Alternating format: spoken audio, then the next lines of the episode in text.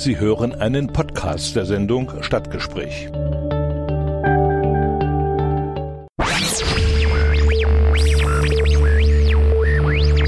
Dienstag, 14 Uhr, Stadtgespräch im Bürgerradio mit Richard Schäfer.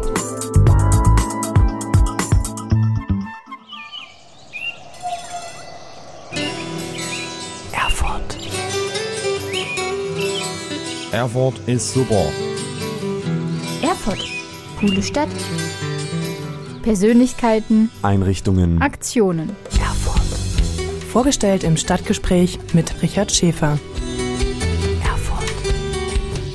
Herzlich willkommen zum Stadtgespräch hier im Bürgerradio Erfurt. Mein Name ist Richard Schäfer und ich begrüße auch wieder die Hörerinnen und Hörer von Radio Enno in Nordhausen und von Radio SRB in Saalfeld, Ruderstadt und Bad Blankenburg.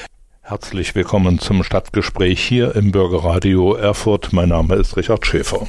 In der Advents- und Weihnachtszeit werden bekanntlich viele Bräuche hervorgeholt, gepflegt, weiterentwickelt, manche aber auch vergessen.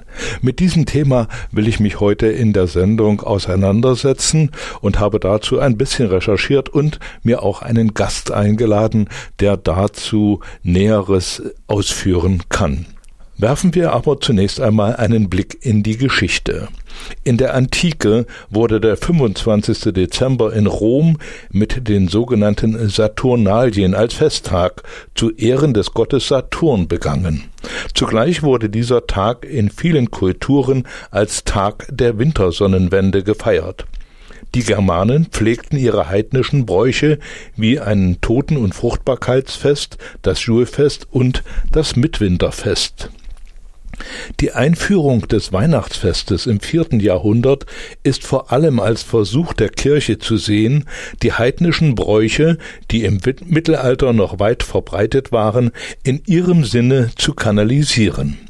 Bereits in antiker Zeit im Jahr 354 wurde das erste Weihnachtsfest am 25. Dezember in Rom gefeiert. Auf dem zweiten Konzil von Konstantinopel verkündete Kaiser Theodosius im Jahr 381 den 25. Dezember als offizielles Datum für Christi Geburt, also fast 400 Jahre nach Christi Geburt. Zu Weihnachten haben sich viele alte Bräuche erhalten, die nicht alle auf deutsche Traditionen zurückgehen.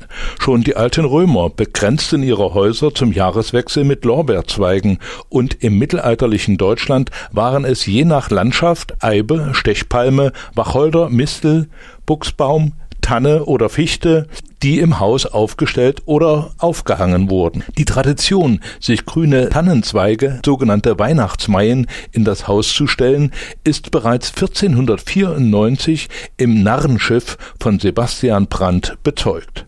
Ab 1535 wird berichtet, dass in Straßburg kleine Eiben, Stechpalmen und Buchsbäumchen verkauft wurden, welche noch ohne Kerzen in den Stuben aufgestellt wurden. Es sollte jedoch bis zum späten Mittelalter dauern, bis erstmals ein Weihnachtsbaum aufgestellt wurde. Dokumentiert ist dieses Ereignis für das Jahr 1419 in Freiburg. Geschmückt war dieser Baum mit Äpfeln, Nüssen und Lebkuchen, die Neujahr gegessen werden durften. Die Jahreszahlen zum Erscheinen des ersten Weihnachtsbaums widersprechen sich teilweise. Bereits im Jahr 1605 soll es einen ersten mit Äpfeln geschmückten, aber noch kerzenlosen Weihnachtsbaum in Straßburg gegeben haben. Schließlich habe dann 1611 in Schlesien der erste kerzengeschmückte Tannenbaum im Schloss der Herzogin Dorothea Sibylle von Schlesien gestanden. Auch hier in Erfurt gab es besondere Weihnachtsbräuche, mitunter auch eigenartige Geschäftsgebaren. Im Stadtarchiv habe ich dazu gefunden, dass nach einer Ordnung der Erfurter Bäckerinnung von 1512 es verboten war, die Christsemmeln vor dem heiligen Abend zu verkaufen und eine Verordnung aus dem Jahre 1784 äh, ließ mich doch schmunzeln.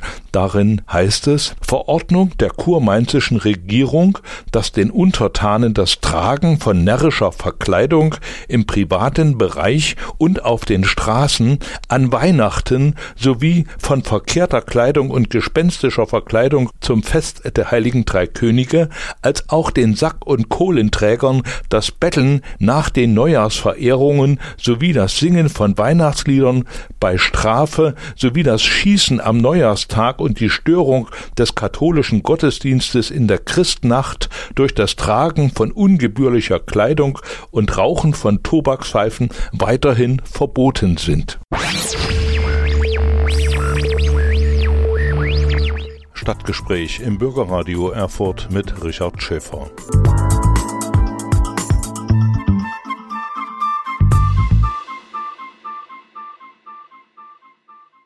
In der heutigen Sendung geht es um Weihnachtsbräuche und nicht um irgendwelche, sondern die, die auf Martin Luther zurückgehen bzw. die in der Reformationszeit ihren Anfang nahmen. Experte auf diesem Gebiet ist Pfarrer Bernd Bricke, Pfarrer im Augustinerkloster zu Erfurt, den ich dazu im Studio begrüße.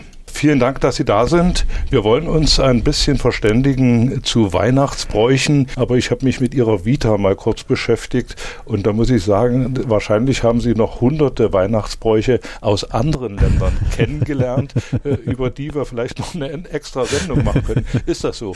Ja, das stimmt. Ich habe einige Jahre in Italien gelebt und war in Brasilien und so. Da gibt es auch verschiedene, ganz verschiedene Bräuche. Stimmt, da können wir auch mal, da mal gerne drüber reden. Das, äh, aber jetzt zu Martin Luther. Er hat äh, in der Reformation viele Dinge in die Weihnachtsbräuche mit einbezogen, wo heute keiner mehr weiß, dass es der Ursprung bei Luther liegt. Vielleicht, äh, Herr Brigge, können wir mal sagen, was gab es denn für Bräuche vor Luther? Naja, ich glaube, der, der, die größte Änderung, die die Reformation äh, gebracht hat, war tatsächlich, dass Weihnachten überhaupt richtig äh, ordentlich gefeiert wurde und nicht etwa der Nikolaus, der vorher viel mehr im Fokus stand, weil nämlich sozusagen die Heiligenverehrung viel wichtiger waren waren als, als das Christkind und als Weihnachten und so. Also Weihnachten, das war nur ein kleineres Fest und die Kinder kriegten was geschenkt am Nikolaustag. Und das hat sozusagen sich Luther gegen gewehrt und fing dann an, das Christkind, Heilig Christ zu erfinden und aufs Christkind hinzuweisen und das Weihnachtsfest eigentlich groß zu machen. Wie ist er auf die Idee gekommen oder gibt es da einen Anlass, warum er das gemacht hat? Also das war ja damals äh, vor 500 Jahren äh, tatsächlich so, dass die, die Heiligenverehrung hatte ja Übermaß angenommen. Das war ja alles viel wichtiger als, als die Bibel als solche solche, als die biblischen Figuren, als solche, als Jesus und als Gott und Heiliger Geist, sondern die Heiligen wurden verehrt mit ihrer mit ihrer Vita, äh, der Nikolaus und die heilige Elisabeth. Und jeden Tag hatte man eigenen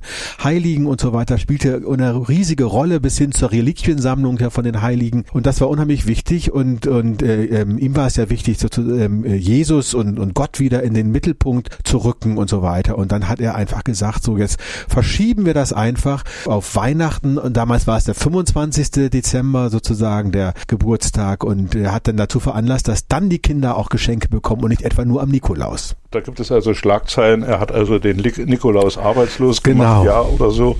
Äh, Martin Luther entmachtet den Nikolaus, Nordwestzeitung Oldenburg habe ich da gefunden oder die Mitteldeutsche Zeitung äh, von 2010, Weihnachtsbräuche. Luther ärgert sich über den Nikolaus, ja. Martin Luther machte den Nikolaus arbeitslos, sind also äh, dort äh, bekannt gewesen. Also äh, die Geschichte des, äh, der Heiligen ist in der protestantischen, in der evangelischen Kirche so ein bisschen zurückgedrängt worden, denn da damals, also im Mittelalter, gab es ja zu allen möglichen äh, Sachen auch Feiertage, wo nicht gearbeitet wurde. Ne? Ja, ja, genau. Und also es war sozusagen war geprägt, das, das christliche Leben war geprägt durch die Heiligen und das, das fand ja, das kritisierte ja Luther und so weiter und ich meine dann vielleicht auch mal interessant, er war ja hier in, in, in Erfurt, lebte hier als Mönch und da hat er ja auch nochmal die, die Vorweihnachtszeit ganz intensiv erlebt, nämlich es war ja eigentlich ist die Vorweihnachtszeit, die Adventszeit, eine Fastenzeit gewesen und wir kennen das ja heute eher so, dass man in dieser Zeit eher viel Lebkuchen isst oder Glühwein trinkt und so weiter, aber bei den Mönchen war es damals irgendwie ganz anders und nicht nur bei denen, sondern auch im ganzen Gesellschaft gesellschaftlichen Umfeld, da hat man sich eher zurückgehalten und fing dann wieder an, Weihnachten richtig zu essen. Mit ursprünglich auch schon mit richtig mit gutem Essen, mit Weihnachtsgans und auch das hat man festgestellt, dass es im Luthers Hause auch immer zünftig zuging. Da gab es Ausgrabungen damals in Mansfeld, an, an dem Haus, wo die Familie wohnte und hat dort auch viele Knochen gefunden und man hat auch festgestellt, dass die Familie Luder, so hieß sie ja ursprünglich gar nicht Luther, sondern Luder, auch relativ wohlhabend war und da richtig auch zünftig gefeiert wurde. Übrigens auch später dann, als Luther dann in, in Wittenberg war, da kriegte er auch immer ordentlich, auch von seinen, von seinen Kurfürsten immer ordentlich Pakete zu Weihnachten zugeschickt mit erlesenen Wein. Auch da ließ er es sich immer richtig gut gehen zu Weihnachten. Dann äh, kommen wir mal vielleicht zu einzelnen äh, Traditionen, die jetzt auf Luther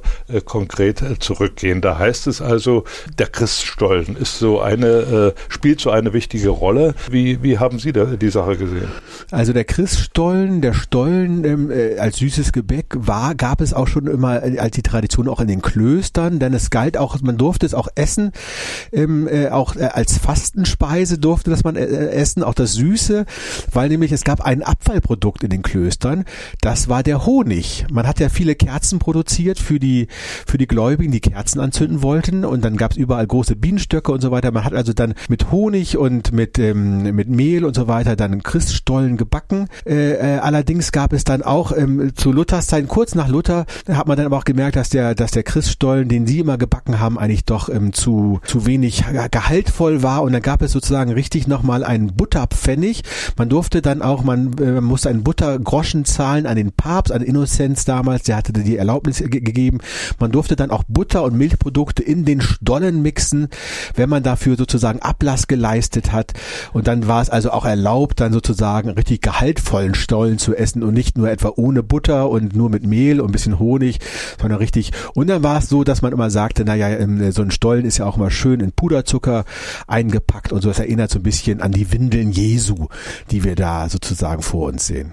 Also das ist also nachweislich, also mit Luther auch nochmal äh, beschleunigt worden, ja, oder oder? Ich glaube, das hat gar nicht so richtig viel mit Luther zu tun. Der Christstollen, das ist ja auch eine Tradition, die ja aus, aus Sachsen vor allen Dingen auch kommt. Ähm, die Reformation hat ja nochmal beschleunigt, dass dann ähm, diese Frage mit diesem mit gehaltvollen, da musste also konnte auch ohne schlechtes Gewissen dann irgendwann auch Butter dazu mixen und musste kein Ablass mehr dafür zahlen, weil ähm, das lehnte ja dann Luther auch ab mit dem Ablass, dass man extra dafür einen Butterpfennig zahlen sollte. Das fand er ja nicht gut. Also hat man mehr geschleckt geschlemmt und man war ja auch hinterher dann auch diese ganze Fastenzeit, das kritisierte ja Luther auch, äh, als er dann aus dem Kloster kam und dann in Wittenberg Bibelprofessor war und meinte ja auch irgendwie, ihr glaubt, sollt nicht glauben, dass ihr euch durch das Fasten besonders gute Werke bei Gott verdienen könnt. Und das hat dafür tatsächlich dazu auch tatsächlich gesorgt, dass gewisse Bereiche auch arbeitslos geworden sind. Zum einen, was ich die ganzen äh, ähm, Angler und Fischer wurden dann irgendwie arbeitslos. Ja, früher war es ja immer ganz gang und gäbe, dass man irgendwie nur Fisch essen durfte an, an gewissen Tagen, Mittwochs und Freitags. Und plötzlich, als Luther das er meinte mit dem Fasten, das ist irgendwie äh, sozusagen sollt ihr gar nicht so ernst nehmen. Es geht um eure inneren Werte, die da wichtig sind. Äh, brauchten die nun gar nicht mehr ähm, äh, nur äh, nach so viel Fischen und so weiter, sondern äh, da wurden diese ganzen Fastenregeln irgendwie relativ auch schnell aufgehoben. Haben sich die betroffenen Berufszweige dagegen gewehrt? Ja, es was heißt gegen, das war einfach so, ich glaube, die Leute waren irgendwie erleichtert, dass sie plötzlich nicht mehr so ein Regelwerk hatten und immer aufpassen mussten, was sie essen. Ich glaube, es war auch eine gewisse, und die mussten sozusagen dann umschulen, mussten gucken, was dann irgendwie möglich war. Ja, das stimmt.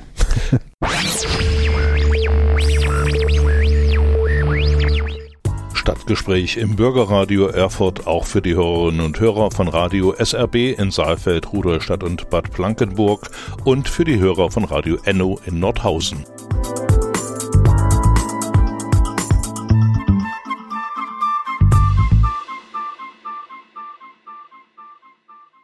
Augustiner Pfarrer Bernd Pricke ist heute Gast im Studio. Das Gespräch mit ihm habe ich für die Sendung aufgezeichnet und wir sprechen über Weihnachtsbräuche, die auf Martin Luther zurückzuführen sind.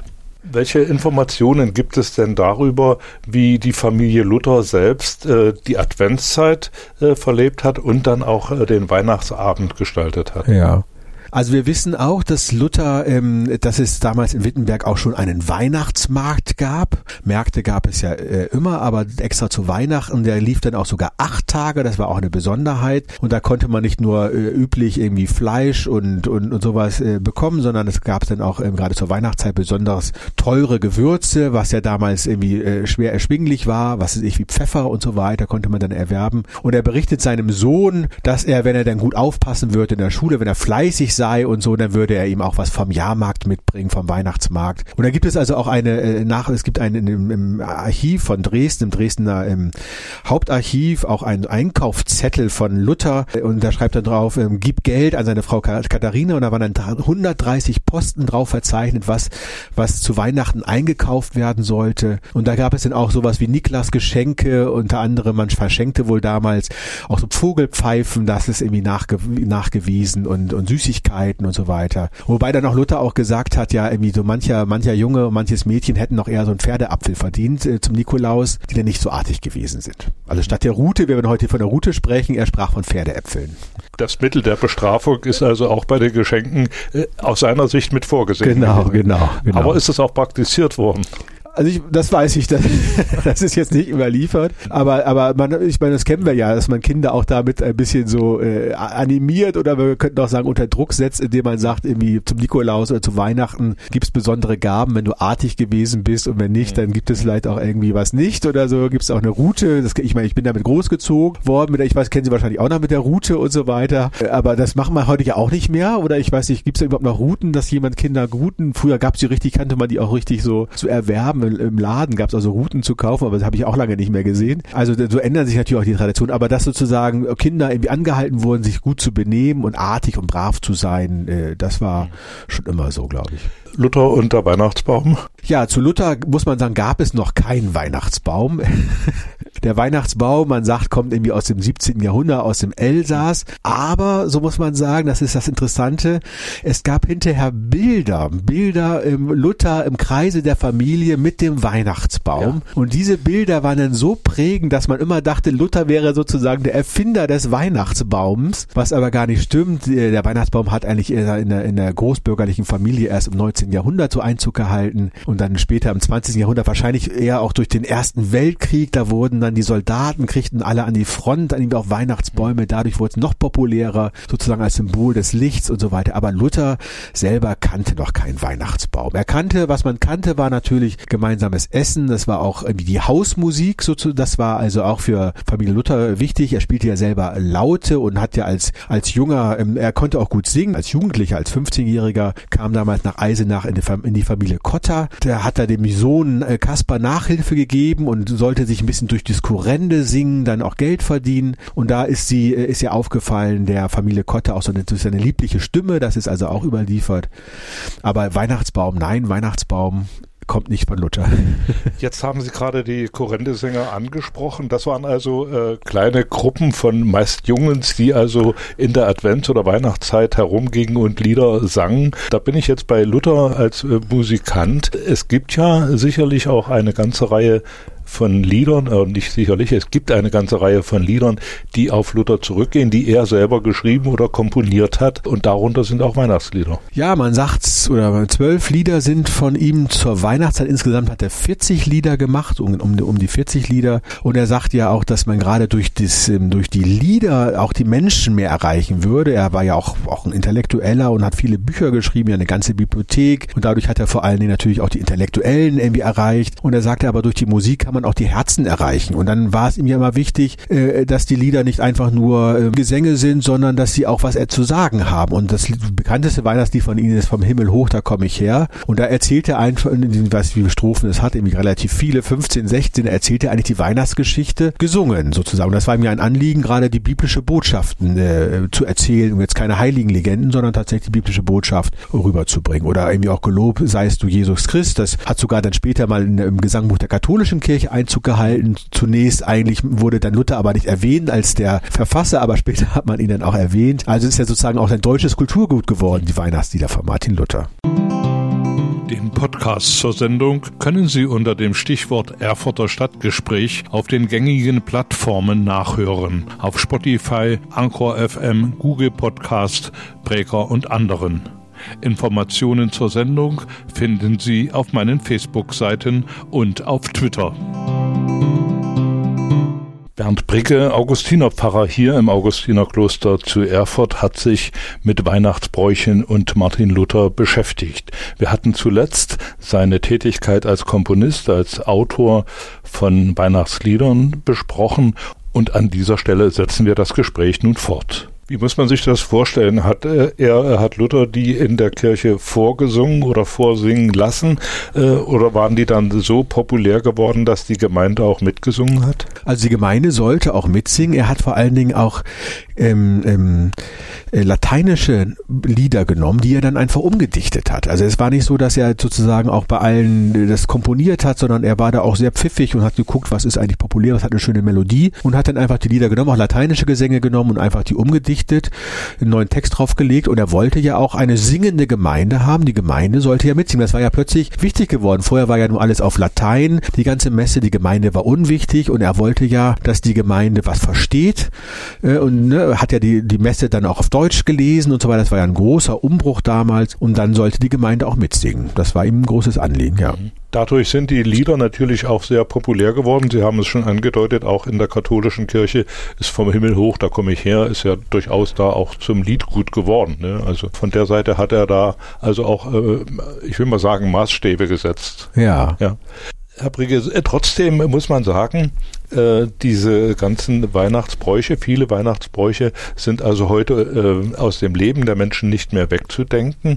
Aber auch zu Luthers Zeiten gab es ja parallel noch das Festhalten an heidnischen Bräuchen. Ich denke da zum Beispiel an die Rauhnächte, ja, also dass man in den zwölf Nächten nicht äh, waschen durfte oder verschiedene andere Dinge. Also so ganz ist dieser heidnische Glaube an bestimmte äh, Sachen äh, da nicht verdrängt worden. Ja, also das war, äh, sie lachen auch so ein bisschen diese Rauhnächte und, und man darf nicht waschen und so weiter. Die waren ja auch sehr geprägt durch Angst, durch Aberglaube. Also die Leute hatten tatsächlich auch Angst, Angst äh, vor dieser Zeit da war es ja auch so furchtbar dunkel den ganzen Winter über da wurde es um vier Uhr schon dunkel und dann diese schlimmen, schrecklichen Geschichten und dieser Aberglaube und so weiter. Ja, und deshalb natürlich auch immer, immer Luther mit seiner Idee auch ein bisschen was dagegen zu setzen. Ne? Mit, mit, mit, mit Hoffnung, mit Sonne, mit Strahlen und so weiter. Er hat ja sozusagen auch dieses, interessant ist ja nochmal diese Geschichte des Christkindes. Wer bringt denn nun eigentlich die Geschenke? Das war ja der, eigentlich war es ja der Nikolaus, das wollte er ja noch nicht, er wollte ja nur Weihnachten und, und Jesus war ja nun Baby, kann ja nun auch kein, äh, kein, keine Geschenke bringen. Und da hat er sozusagen, ist, er hat er so einen, einen, einen Griff gemacht, so ein bisschen die Trickkiste und sprach dann von dem Heilig Christ oder von dem Christkind. Das war dann eher so eine, eine Art Engelfigur, eine Engelfigur, was dann die Geschenke nachts auch brachte. Also wie bei der, bei, beim Nikolaus, also heimlich dann die Geschenke hinterlegt. Das ist übrigens in Italien immer noch so, dass man die Geschenke nicht an, nicht äh, am Abend bekommt, am Heiligabend, so um, was ich, um 18 Uhr oder manchmal sogar noch früher, je älter die Kinder sind, sondern natürlich erst am nächsten Tag, wenn man man aufsteht, läuft man irgendwie in die gute Stube und da sind die Geschenke untergebracht. Ne, weil das Christkind, und das Interessante ist nun, dass das Christkind ja eigentlich sozusagen dann gerade in protestantischen Kreisen irgendwann dann vom Weihnachtsmann verdrängt wurde.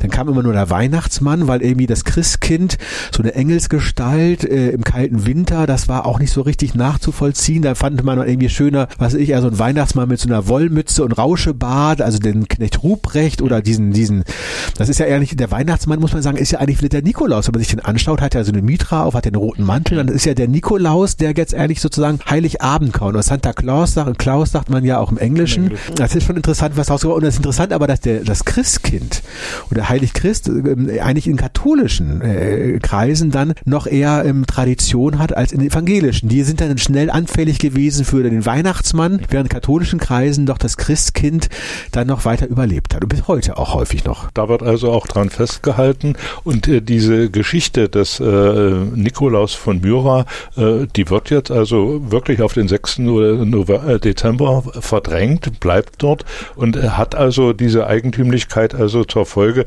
dass die Kinder im Prinzip zweimal beschenkt werden. Ne? Einmal zum Nikolaustag und einmal auch äh, zum, äh, beim Christkind. Den Kindern ist es ja egal. Ist egal, ne? genau.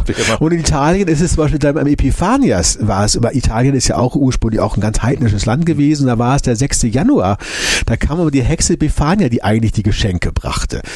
Also ist auch, auch alles interessante Geschichten.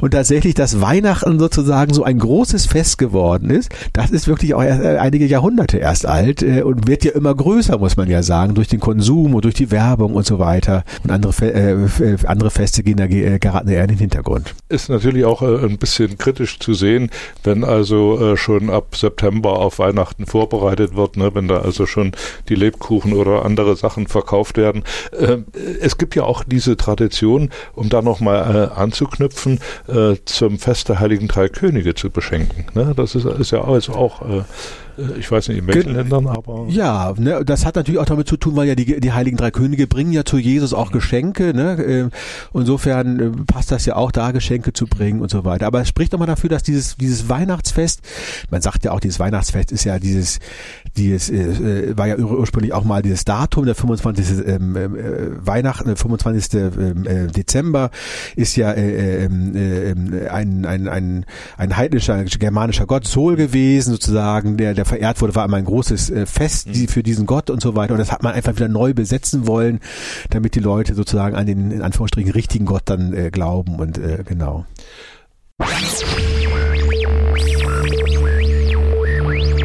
Stadtgespräch im Bürgerradio Erfurt mit Richard Schäfer.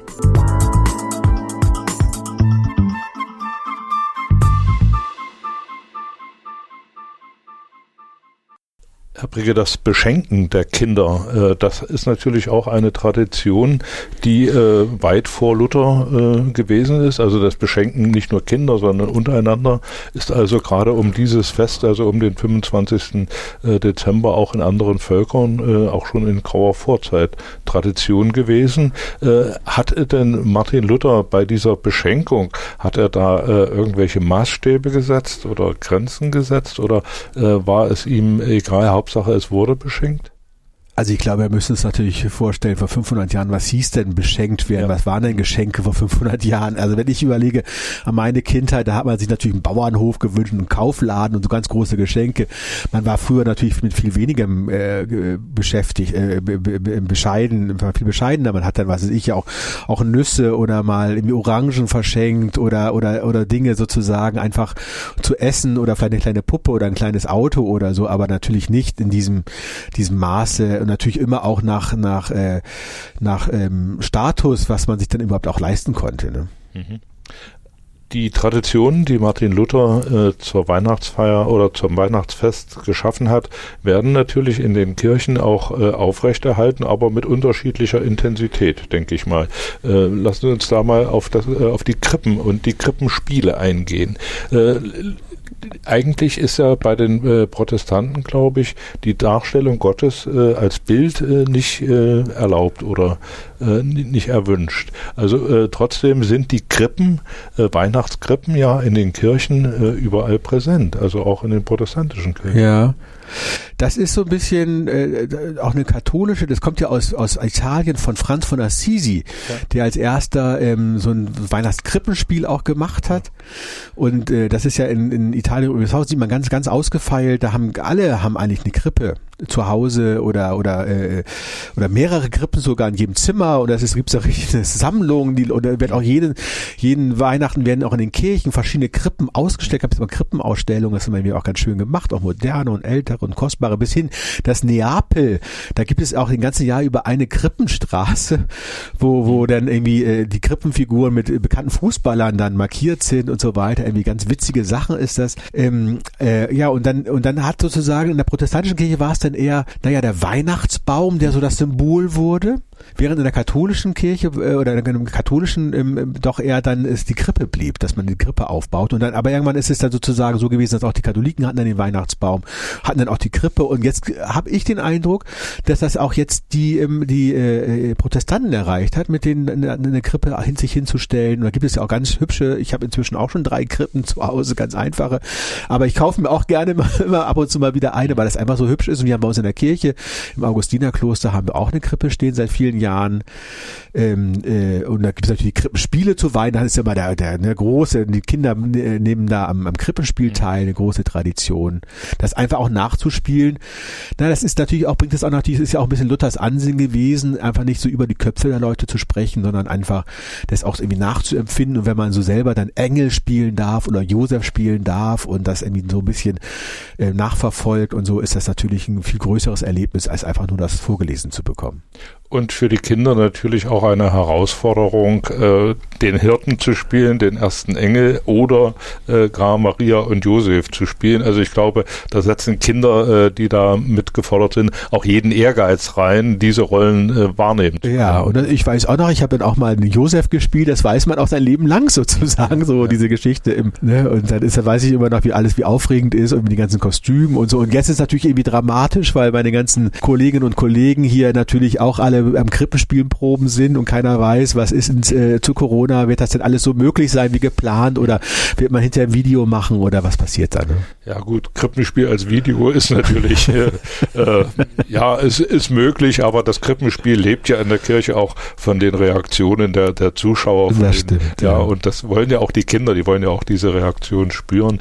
Aber an diesen Traditionen, das ist also eine Tradition, die also in den letzten Jahren auch, oder letzten 30, 40 Jahren auch sehr intensiv betrieben wurde in den Gemeinden. Ja, ja, ja. Und das glaube ich, auch eine schöne Tradition, ja. wie Sie gesagt haben. Man wird sich ewig dran äh, hey, erinnern. Genau.